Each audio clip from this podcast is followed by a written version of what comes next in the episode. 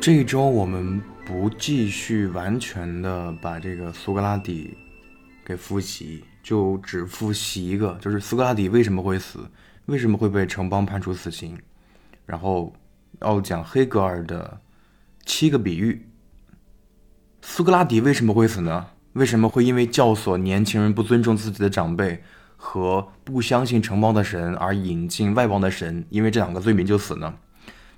而且他在当时就有一定声誉威望和能结识到有钱的人，基本可以靠其弟子柏拉图的救助用钱躲过这场灾难。当时他已经是一个七十多岁的老人了，他明明活不了多久就可能就要死了，为什么他还要接受这场灾难？为什么他还是选择接受了这个命运的审判？苏格拉底的话大概是。是不正义的城邦用正义的法律判决了一个正义的公民。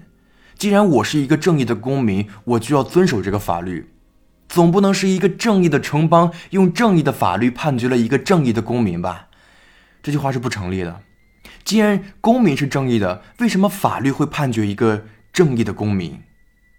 不管如何，我要遵守这个法律和其判决。大概是这样的。我们讲黑格尔的几个比喻。第一个是庙里的神。庙里的神是什么意思呢？并不是说真的有神，而它是在指哲学。一个庙之所以称为一个庙，并不是因为它本身，而是因为庙里有神，也就是你在进入那个庙里后能看到一个像。如果没有那个像，它便只是一间空屋子。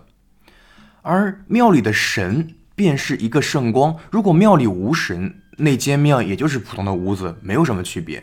黑格尔说，一个有文化的民族如果没有哲学，就像房子装饰的富丽堂皇，却没有至圣的神那样，也就是没有光。哲学就像是太阳的光，照耀大地。如果一个民族没有哲学，那片大地上的人们的生活也就是暗淡无光的。哲学如同普照大地的圣光，它照亮人类的精神生活，使得人类生活显出意义的圣光。第二个是厮杀的战场，它是这个对哲学的第二种概念阐述。当一个哲学家自称他发现了真理，或者发现了那个庙里的神的时候，另一个哲学家会跳出来批判和驳斥他：你如何证明是你发现的那个真理？你如果证明你发现的的确是真理，等等，否定前者对哲学的这种理解，并宣布自己的理解才是真正唯一的哲学，所以哲学家相互批判，哲学的历史就是哲学家相互征讨的讨伐的历史，哲学是自我批判的历史。但是厮杀的战场这一个比喻，要我觉得要和花蕾它下面的一个比喻要一起看才会好一点。哲学啊，作为思想中所能把握到的时代，不同时代的哲学以及同一个时代的不同思想有矛盾的哲学，总是处在相互批判之中。哲学如此一来，便像是一个厮杀的战场，就是我一定要否定你，然后证明我的学说等等如此之类的。为什么说要结合第三个比喻来看第二个比喻呢？它第三个比喻叫花蕾、花朵和果实，什么意思呢？花蕾孕育出了花朵，但是花朵却否定了花蕾。花朵结出果实，但果实却又否定了花朵。理解为我在否定你的时候，但也是承接了你，接受了你的一些事情，才否定你。否定你的同时，一定程度上继承了，比如说花朵否定花蕾，花朵否定的同时，一定程度上也继承了花蕾。果实否定花朵也是同样如此，它在否定花朵的同时，也继承了一定量的花朵。结合第二个来看，就是我在否定那个历史人物的同时，否定历史思想的同时，一定程度上也继承了他的一定思想。虽然否定了你，但以一个所谓更进步的思想，一个来批判，可以这么说吗？下一个比喻叫消化与生理学。什么是消化与生理学呢？就是人不用学习生理学和消化学，他自己本身就会咀嚼、消化和排泄。就像你不用学习吃饭学，你就会知道怎么吃饭；你不用学习消化学，你的肚子就在帮你消化。你不用学习排泄学，你就你的生理就会帮你去排泄。如果有一个人说他需要学生理学和消化学去学习吃饭，需要这两个学问去学习吃饭，这是很滑稽的。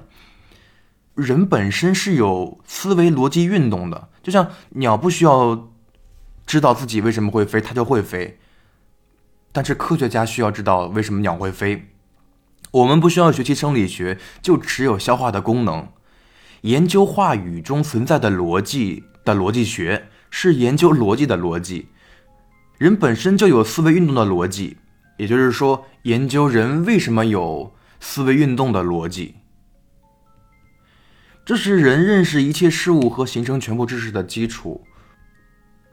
下一个叫同一句格言。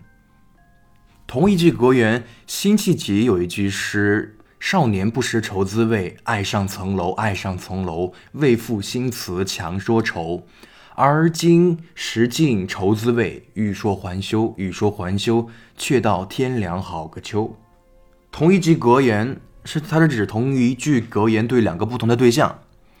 两个对象是，比如一个饱经风霜的老人和未经世事的小孩儿，比如两个人同讲一句格言时，其意义是不同的。